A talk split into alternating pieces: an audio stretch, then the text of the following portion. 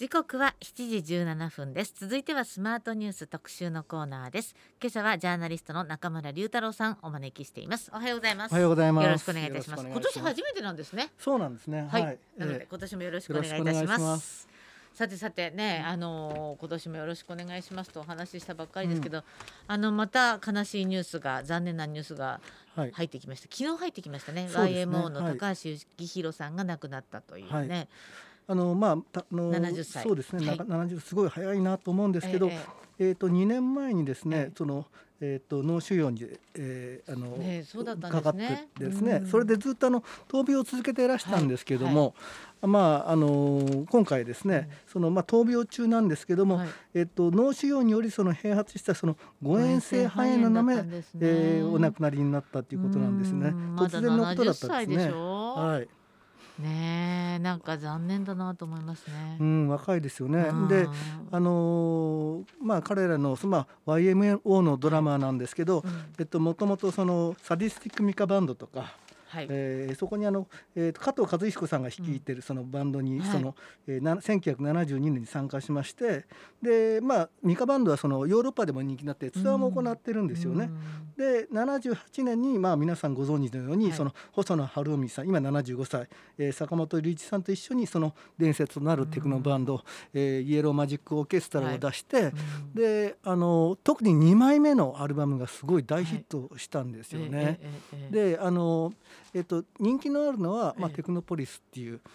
曲と、えー、あとはその、えー、高橋さんが作曲をされた「うん、えー、ライディーン」っていう曲が有名なんですけど、今流れてますね、はい。はい、えー、それがあのあのあとはですね「ビハインドマスク」っていう曲が、あの2枚目のアルバムに入ってましてこれマイケル・ジャクソンとか、うん、あのエリック・クラプトンがカバーするぐらい、うん、世界的にそのあのの親しまれてる曲なんですよね。あのまあ、イエローマ YMO が流行った時って私たちがちょうど高校から大学ぐらいでしたっけね。そうですね。ね。はい、なんかなんかこうすごいことになってるっていうのが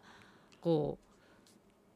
日本のバンドで世界で話題になってるっていうのがすごいなってあの当時思った記憶があるんですよね。あの彼らのその過去のインタビューなんかでも、うん。ええ、そのまあ YMO 現象の時に、結構その、えー、コアでその活動期間っていうのは意外と短いんですけれども、やはりそのまあそれぞれがずっとその日本の音楽シーンとかロックシーンでずっとこう活躍されてた方なんですけれども、ええやはりそのこう世界に発信できるほどのそのパワーがその日本のバンドになかった、えそれをなんとか変えたい。ということでそのこうテクノロジーとか、えまあそのピコピコっていうのはこうあの電子音ですよね、えあとはそのコンピューターを使ったそれとコラボした、え楽曲を作ったりとかしてそれが見事にはまってその特にその YMO としてのオリジナリティを確立したっていうことで、えー、世界的なヒット、大きな影響をこう世界にも与えた与えましたよね。あの超余談なんですけど、はい、うちの私の祖母と坂本龍一さんの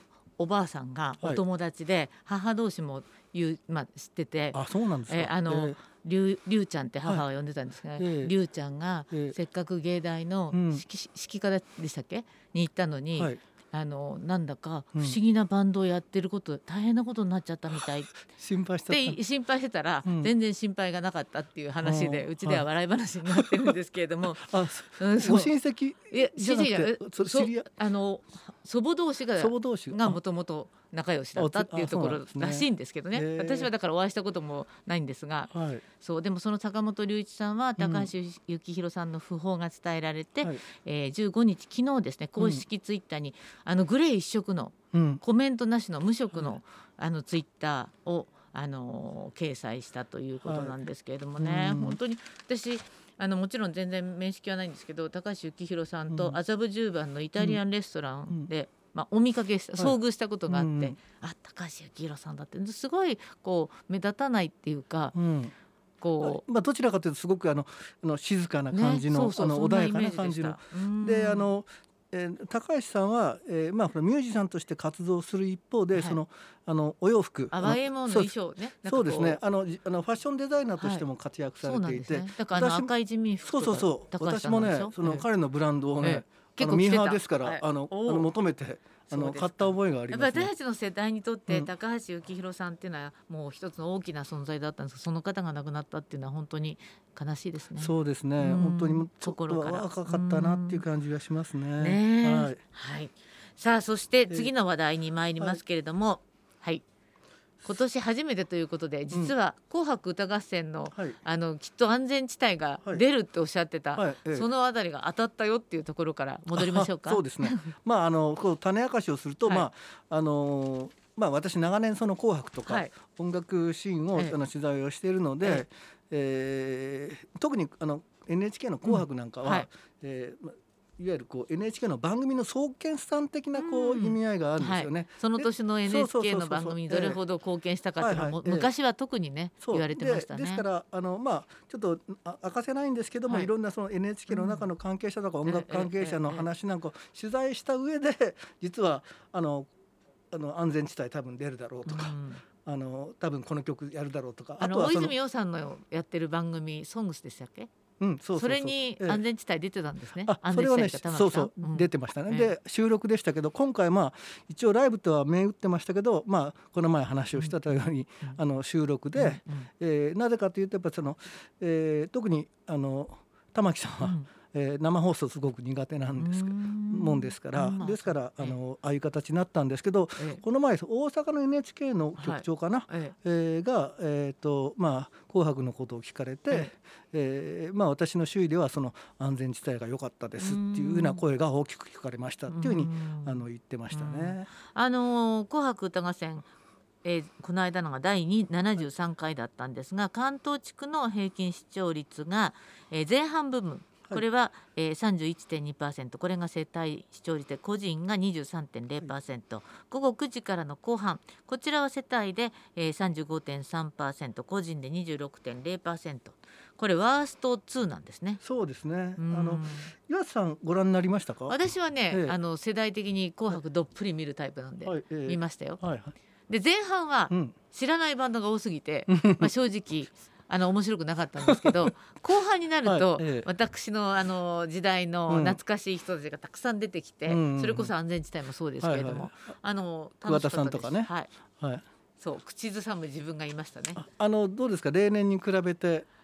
あのね、はい、えー、そろそろ「紅白歌合戦」という名前、うん、タイトルを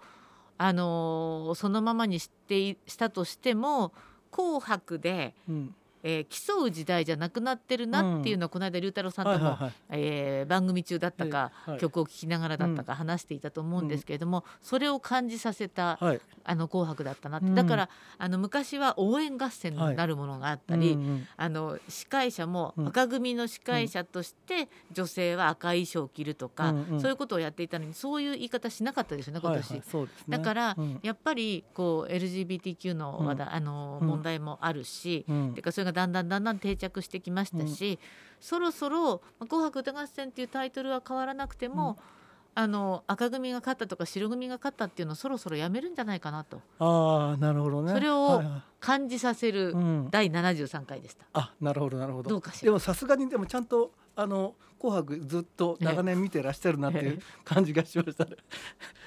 いや私はね実と見ててものすごいおばあさんっぽくない？全然そんなことないです。だって考えてみてくださいあれがなくなっちゃったんだもん。あの笑ってはいけないなんとかって日テレの。あれ大好きだったのに。あの今年はね、そのえっとえっと裏がね、えっと弱かったっていう部分もありますし、なんか逃走中とかあるんでしょ？そうそうそう。でもね、そそれでもね、後半のねえーと、世帯視聴率が35.3%ですから、はい、これね結構お化けな数字なんですよ。今となってはね。そう。昔は70%だけど、うん、今の35っていうのは昔の70に匹敵するぐらいなのかもしれませんね、うん、ねこれ皆さん見てるっていうにこう、えー、あのお感じになってもいいと思うんですけど、えー、私はねその去年がワースト1位だったので、えー、今年はそのあのえ去年まではそのコロナ禍で、あの在宅率がすごい高かったんですよ。うんうん、で今年は結構そのあのえー、みんな外に出たりとか初詣とか行くじゃないですか。すね、年ぶりにね、はいはい、ですからあの、えっと、年末のその渋谷とか新宿なんか人がもうすごいうじゃうじゃ人が出てたじゃないですか、はいはい、そう考えてみると、まあ、お家でその大晦日を過ごして「紅白」を見るっていう人は少なくなるっていうふうに私は最初に予想してたんですよね。だからワースト1 30いくかなとおっしゃってたのかな。そうそう。30ひょっとしたらね、ええ、あの最悪30切るんじゃないかというふうに思っていたんですけど、うんうん、蓋を開けてみたらワースト2位の数字とはいうものの、えー、と大体その、えー、比べる場合はその後半の、えー、世帯視聴率を見るんですけど、うん、35をいってるっていうことは、はいいやまだまだこうあの番組の存続意義はあるのかなっていうふうに思ったんですよね。いやありますよ。ただね、うん、特別枠がものすごい多かったでしょ。で特別枠が良かったわけですよ。うん、安全地帯もそうだし、はいはい、えー、氷川きよしさんもそうだし、うんはい、えー、桑田さんのバンド。あれも特別枠でしょ？はいはい、そうです同級生あとバックナンバーも実は特別枠特別枠。だから、まああのー、そうなの。そそれを白組と勘違いした人もきっと多かったんじゃないかなと私は勝手に思ってましたけど、うん、だけど結局特別枠じゃない、うん、だからやっぱり「紅白歌合戦」競う時代じゃなくなったかなと。あ確かにね、うん、そう。でバックナンバーなんかも私最初にあの「えこれで多分出ますよ」って言ってた私もこれだって連ドラのそうそう連ドラの主題歌。だから。出ないはずがないと思うそうそうそうそう、だからあのそあとはその、えっと、紅白の時のね、ええ、そのブッキングする時のそのプロデューサーの好みとか、はい、そういうのも結構影響してきたりとかするんですよね。ね紅白出場歌手発表っていう時期と実際にその出演交渉がまだね、うん、こう水面下で行われてるいろんなタイミングがあるんでしょうね。そう。ただあのちょっとこれうがった見方かもしれないけれども、えっと最初に出て揃い踏みした時の人が、うん、後で特別枠とかどんどん出てきたりとかすると、うん、あれ何？っていうこうこの違いって何？っていうふうにこう、ね、あの出演者側としては、うん、中には思う人もいるんじゃないかななんて思います、ね、あとね一言だけどうしても言いたのは、うん、橋本環奈さんの司会の上手さ。あこれは完璧でしたね。素晴らしかったなと思いますよ。ね物おじしない。私、あの長年あの何度も繰り返すんですけど、こう司会者の見てるじゃないですか、そうするともうあの堂々としてるその女優さんでさえもやっぱり「紅白」のあの生放送っていうのは緊張するんですよ。やっぱり女優さんって司会者じゃないじゃないですか。そう。橋本環奈さんすごかったなと思って。すごかった。でだからね、まあ、間違いないようにね、あの NHK ホール行ったらあの客席の後ろの方にね、あのプロンプターあるんですよ。ででそれをこう、まあ、かなり遠いんですけど、それ見てこうこう進行しないと、こうあの秒で刻むんで、あの。えー、そうしないとねあのできないんですよね、うんうんうん、ところが彼女はそのただの MC だけじゃなくて、えー、と途中でそのこう踊りに加わったりとか、一緒に歌ったりとかしてたじゃないですか、だからあのそれがちゃんとこうあの堂々とできてるのがすごいなと思いましたね。二十三歳で言うとどうなんですか、うん、中村龍太郎さんからみ、はい、見た今年の紅白は？あ、今年の紅白はね、あの演出は良かったと思いました。で、なんでかっていうと、去年はね、あの有楽町だったんですよ。有楽町のこの国際フォーラム、うん、で、あそこでやってたんですけど、あの今こう NHK ホールに戻ってきたんですけど、ええ。ホールに戻ってきたことで、その演出のしやすさ、展開っていうんですけど、展開がすごくしやすくなったんですよね。だからそのえっ、ー、と局にあるその1スタっていうのがあるんですけどスタジオとその、うん、NHK ホールとあとはその収録の映像っていうの、これをこう巧みにこう混ぜ合わせてあのこうすんなり、あの見せるようにしてましたね。だから人によってはちょっと企画が多すぎるんじゃないかみたいなことがあったんですけれども、あの見せ場のこう盛り上げ方っていうのはこうトントントントンっていうテンポよくあの見せてたので比較的見やすかったんじゃないかなと思いましたね。はい、えー、今日の特集のコーナージャーナリスト中村龍太郎さんをお迎えしています、えー、後半もよろしくお願いいたします。お願いします。時刻は7時44分です。続いてはスマートニュース特集パート2今朝はジャーナリストの中村龍太郎さんとお届けしています。後半もどうぞよろしくお願いいたします。えー、続いてはそうですね、はい、まあ、あの読売新聞なんかも大々的に報じていました、はい、NHK 党のそのガーシー本名東谷義和、えー、参議院議員がその、えー、はい、えー、今そのインターネットのその動画投稿サイトを通じて、そのまあ、有名人を脅迫中傷する疑いがあるか、あるなどとして、まあ、今月の11日ですね、あのまあ、警視庁がですねガーシーさんのガーシーの、えー、関係先をそのえー、暴力行為と処罰法違反、うん、まあ、常習的な脅迫であるとか、はい、名誉毀損容疑などで捜索したと。そうです、ね、いうことなんですけども、はい、まあ、ニュースになっているのはこのガーシー議員が、うん、えー、今、えー、アラブ首長国連邦のドバイに住んでいるんだけれども、そのガーシー議員っていうのは参議院議員ですから、はいえもう選出されて半年以上経っていて、うん、えー、半年ぐらいかちょうど、はい、ね、あの今度の総務委員会に出席するために3月に帰国するのではないかという報道で、うん、まあ、一般のニュースも扱い始めたかなっていう、そんな印象なんですけれども。そうですね。あの、はい、えーと、なぜこの、まず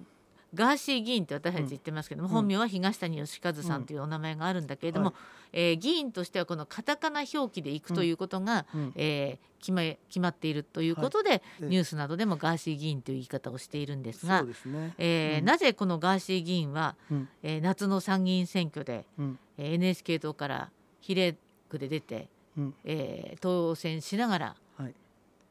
日本にっていうか全然登院してないんでしょうか？あえーと、ここから聞いちゃうんだ、まあ、そう。そのぐらい知らないんですよ。だって知らない人はガーシーって知らない。私あの、うんうん。選挙に出るまで全然知らなかったんですけど、はいはい、この人はユーチューバーなんですよね。そうですね。あのだった？暴露系ユーチューバー、うん。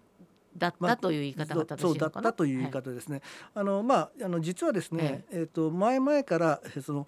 彼、まあ、私もその彼が出てきた時からそのこう取材をこうしてるんですけれども、ええそのガーシーまあ本当は東谷さん当時ですね、であのもともとあの、えー、と東京とかでですね、えアパレル会社とか、えー、まああのブランドですよね、はい、若者向けの。いろいろ読み物を読むと、読み物とかウィキペディアとかで見ると、はい、なんかバーも経営したり。そうそうバーも経営したりとか、はい、要はあの経営者だったわけですよ。うんうん、でそれで結構そのこう羽振りのいいことをやっていてでそのバ自分の経営しているバーとかにそのいろんな有名人芸能人がこう集まってきていたと、うんうん、だったからですか？そうそうですね。であの、まあ、複数やっていたんですけれどもそこで、まあ、いろんな、まあ、島田紳介さんから、うんうんえー、まああの論文の淳さんとか、はい。はい、えー、まあこうそこら辺からそのもともと始まってるんですけども、えええー、いろんなそうそうそうそうこういう関係が広くて、いろんなあの、まあ、タレントさんが、まあ、彼を頼ってと、えええー、まあ、仲良くしてたわけなんですよね。で彼の経営するバーに夜な夜な有名人が、うん、出入りしてたと。出入りしていた。はい、ででそれは彼それでその中で何をしてたかっていうと、うん、まあ、彼曰くアテンドっていう言い方をしてるんですけれども、うん、えー、いわゆるこの、えー、そういうその派手な芸能人と遊びたいっていうその若い女の子だったりとかモデルとかいるじゃないですか。そういう人たちを、ええー、そのまあお見合いみたいな合コンとかをセッティングするわけですよ。でそういうことをして仲良くなってて、一緒にその海外に旅行に行ったりとか、そういったことをしていた。で、まあ、にやってたわけですね。そうそうです。で、まあそういう人実際ね、その私も取材を通じて知っていますけれども、実際ねあの。えーと、繁華街とかそういうところに行くと、そういう類の人はいることはいるんですよ、まあ、いわゆる派手な可愛い女の子たち。そうそういう人たちをこうブッキングする人。ああはい。あの、うんまあ、なかなかねその芸能人の人たちっていうのは、こう例えば中村龍太郎さんが有名な俳優さんだと中村龍太郎と飲まないとか言って、そうそうそうそうアテンドする、ええ、でそれでこのみんなキャーって集まってくるわけじゃないですか、そしたらこうセッティングをして、で一緒に仲良くなる、でまあそれから先は私は知りませんけれども、そういうふうなこうあのそうやって盛り上げる、でまあコンサート行ったりとか。そのまあ中には歌手の方もいらロック歌手の方もいらっしゃるから、うん、えー、まあそういったその派手な人脈があったわけなんですけれども、えーまあ、彼のつまずきの原因というのは、はいえー、そのギャンブル好きだったんですよね。でそれで、まあ、違法賭博とかも含めてそういうふうにギャンブルをしていたら、結局お金がなくなってしまって、でものすごい借金を抱えたんですね。その3億円の借金を抱えてしまったのでその中にはその、あるちょっとなあのタレントさんから、ええ。ー、6,000万、はい、あの新田真剣佑さんっていう方からその6,000万をその借りた。でそれも返さなかった。それもトラブルになっていますと。であのじゃあ3億彼はその負債があります、ええ、それどうしようかと思った時に詐欺行為を働いたわけですよ。日本でね、え。それはどういうことかっていうと、これまあいわゆる BTS 詐欺って言ってるんですけれども、えー、と BTS そうそうそう韓国のその人気グループの BTS に、えー、合わせてあげるよというふうに言ってその女子とかいろんな人に声をかけて、で、えー、そこからそのそれと引き換えにお金を引っ張ったわけですよね。でそれが発覚してしまったと。で他にもそのこう人気 YouTuber の名前を出したりとかして、えええー、と彼と合わせてあげる。よ。ヒカルさんのはいはい、えー、合わせてあげるというふうにそれも嘘をついて、うん、でそれでお金を集めて、うん、でそれでこうあのもうそれがあのスキャンダルになったわけですよ。うん、ただその時点でみんなその知らないわけですよね世間の人たちは。うん、で、えー、彼はそれでどうしたかっていうとドバイに逃げたわけなんですよ。はい、そんなお金ないのにドバイに逃げられたんそれはまあ誰かからお金工面して借りて逃げたんでしょうね。はい、でそれで逃げて何をし始めたかっていうと YouTube をし始めたんですよ。あドバイで始めたんだ。そうはいはい、でドバイで始めて、えー、そして本当だったらねそんなこうアテンドしてたってんだったら仲良しなわけですから、えー、その人たちのことを売るっていうのはちょっと考えられないじゃないですか、うん、でも彼はもう本当にもう背に腹をかけ変えられないのか。はいはい。あのそういったことを暴露自分のバーに出入りしていた芸能人が、うん、あのこういう女の子と遊んでいたみたいな話とかをダバダバに流しちゃったそうそう過去事情通みたいな感じなわけですよね。だからそれをこうバーッとこう喋ることによって、まあ、実際にそのこう自分がアテンドしたりとかするわけですから、えー、知られてるわけのそれもリアリティあるあるわけじゃないですか。すごい数の登録数だったんでしょ？そう。でそれによって、あの月にね、数千万円のそのこうお金が入ってくるようになったんですよ。全然生活できたわけですね。ということになったわけなんですよ。であのー、わガーシー法っていうふうに言われる、はい、いわゆるこう、法律のそうそうそうそう、はい、あのそんな言い方をされるようになって、まあそのいろんな爆弾発言、はい、でなおかつ、えー、実際にその、えー、例えば、えー、論文の淳さんなんかはそのこう SNS で通じたりとかした時にあの、まあ、ガーシーがその。ガーシーと前から知ってますよとか、一緒に住んでましたみたいなあじゃああの嘘じゃなかったんだとか、あの実際にそのそれは本当の話じゃないですか、でもその中でこう暴露する対象になった人たちはもう偉いことですよね。こうバンバンバンバンこう、信頼していた友達に裏切られた裏切られる形になってでそれで彼は YouTube でお金を稼ぎましたと、でその盛り上がりました、でネット民は本当にはガーシーさんみたいな感じになってたんですけどもその余生を買って、参議院に去年の7月ですね、はい。えー、立候補しまして NHK 党から立候補しまして、はい、28万票以上のその、えー、得票をしましてそれで、えー、参議院になったわけですよね、はい、参議院議員ただ参議院になったのに日本に帰ってこない理由っていうのは、たくさんのその暴露で、うん、えー、まあ、詐欺行為も行ったそして名誉毀損などでも訴えられているということで、まあ、たくさんあの訴訴えられてるんでしょ？そうです。あの要はまあその元々の原因がその BTS 詐欺なわけじゃないですか、だから詐欺を働いてるわけですよ、はい、でそれは本人も分かっているわけですから、うん、だからあのえー、自分のその SNS では、えー、なぜ日本に帰れないかというと、うん、えー、自分は、えーと、日本に帰ったら、えー、詐欺事件でパクられる可能性があると、うんうん、でまあ何割かはそのこう示談で、うん、えー、まあ、そのお金払って済ましてるけれども、そうでないとかそれに連絡つかない人なんかもいるだろうしということでそれで、えーと、帰ってこれないと、で身の安全が保証できないっていうふうにこうこれちょっとこれ一方的な意見だと思う。えー、あの議員議員の不逮捕特権があるから、うん、帰ってきても大丈夫だとか言ってるんでしょ？うでも。あえっ、ー、とねもともとちょっとこれは問題だと思うんですけれども、えー、と彼はなぜ、えー、その参議院議員になろうかと思ったかっていうと、不逮捕特権がこう得られるからと。だからねちょっとそれはねこれはあんまりちょっとひどい話だろうと思うんですけども、その人を担いだえね NHK 党の立花さんにもやっぱり責任ってありますよね。それはあの責任はあると思いますよね。もちろん、そういう人に投票した、まあ、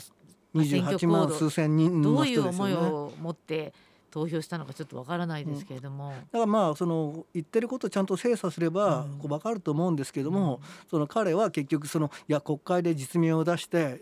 いろんなそのこれまでのその芸能人の裏話と同様に、えー、国会議員政治家とかのその裏金とかい。ろんなことを暴露し暴露してやるみたいなことをこう言っていたから、うん、それでその期待してる人も何割かはあのあったかもしれないですけれどもただ私がまあその取材した限りでは、えーとそもそも不逮捕特権を得たいがためにと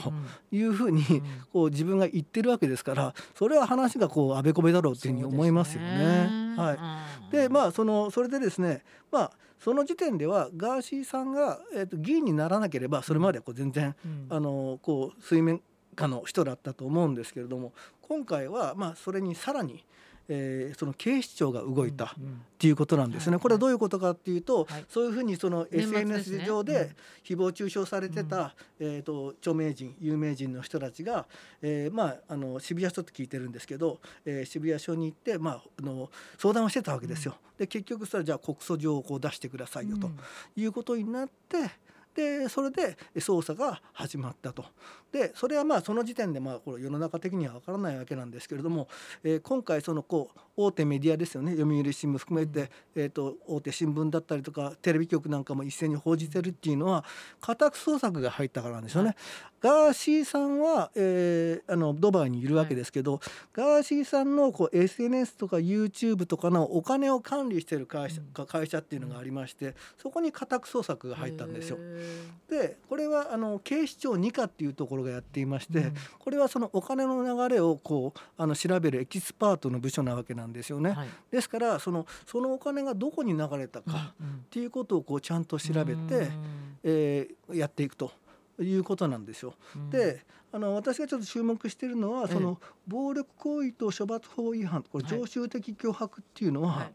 えー、なかなかこうあの普通の、うん、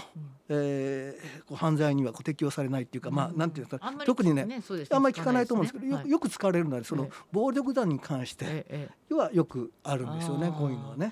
はい、でガーシーさん自身はいやたかがその名誉毀損でしょうと、うん、えー、だから今回のその家宅捜索について何て言ってるかっていうと、うん、どうでもいいニュースやと。たかが名誉毀損だと。えー、ドバイでは日本のニュースが流れず一切耳に入ってこないと、まあ、ふてぶてふてぶてしい態度をとっているということなんですが、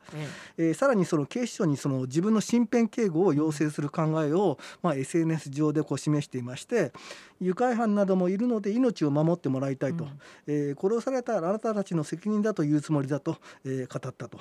えー、いうことなんですけども。でもあれですよね。あの3月の総務委員会の,、まあ、あの質問は NHK 党からするからそこに合わせて帰ってくるのがいいと思うって立花さんおっしゃってましたけどいやいや来週の月曜日から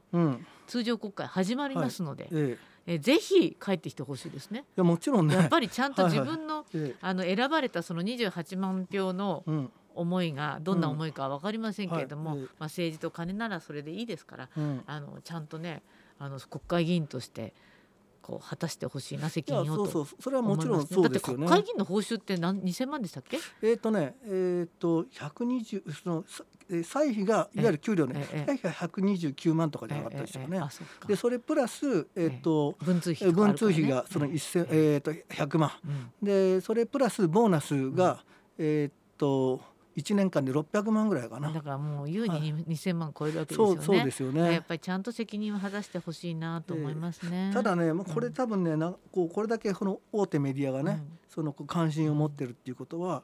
あのちょっとあの騒動としてはこう、騒動になっていくんじゃないかなっていうふうに思いますね。で、まあ特にね私が聞いてるのはその、うん、その関係者その関係先ににですね、はい、その家宅捜索した時に分かったのが、はい、そのそこでね、えーと、2億円のお金がねなくなってたことが分かったんですよ。はあ。でこれから先そのこうどういうお金の流れなのかっていうことは焦点にはなると思うんですけれどもだからちょっと政治と金を正すよりも自分の金を正せっていう話ですね。まあそそうですね。本当そうですよ、ただね YouTube からシステム上そのどんどんお金が入ってくるわけじゃないですか。何もしなくても？そうそうそう。あとはね、えっと、自分でね、はい、あの会員せいわゆる会員サロンみたいなのを作っていてそれも会費取ってるんだ。そうそれが月額ね、えっと、4,000円ぐらいですかね。でそれが4万人一時期いたんですよ。ええ。うわ時間になっちゃったけど、はいはい、まあガーシー議員が帰ってくるのかどうか、まあ、まあ、本人はまあ3月上旬に帰るっていうふうにこう言ってはいるんですけれども、はい、なるんでしょうか、はい、今日はジャーナリスト中村龍太郎さんでした。ありがとうございました、ありがとうございます